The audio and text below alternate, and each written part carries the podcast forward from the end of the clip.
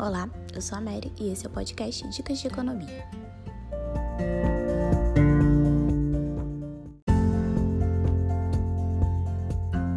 Continuando sobre finanças pessoais, você baixou algum desses aplicativos que eu informei no último episódio? Ou está organizando através de uma planilha? Ou quem sabe um caderno? É muito importante que você tenha o controle sobre as suas finanças. E agora eu vou dar uma outra dica que eu faço aqui em casa. Sempre que chega uma conta nova, eu coloco em uma pasta vermelha, que é de contas a pagar.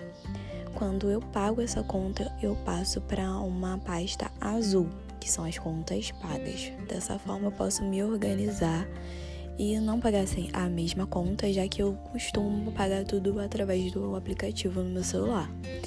Eu utilizo um banco digital, que é o Nubank, que não te cobra taxas mensais, igual os bancos normais, e é uma outra forma de economia.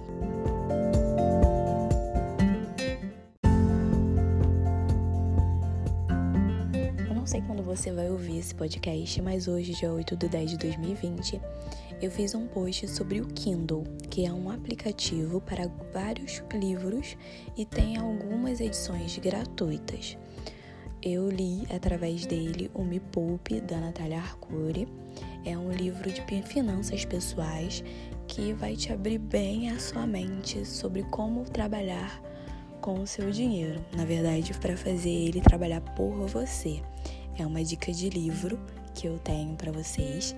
É, tem pessoas que não gostam de ler livros em PDF, mas aqui é para dicas de economia. Então, qual a forma melhor de você ler se não gratuita. Então é melhor repensar sobre essa forma de leitura. E essa é a dica de hoje. Muito obrigada e até a próxima!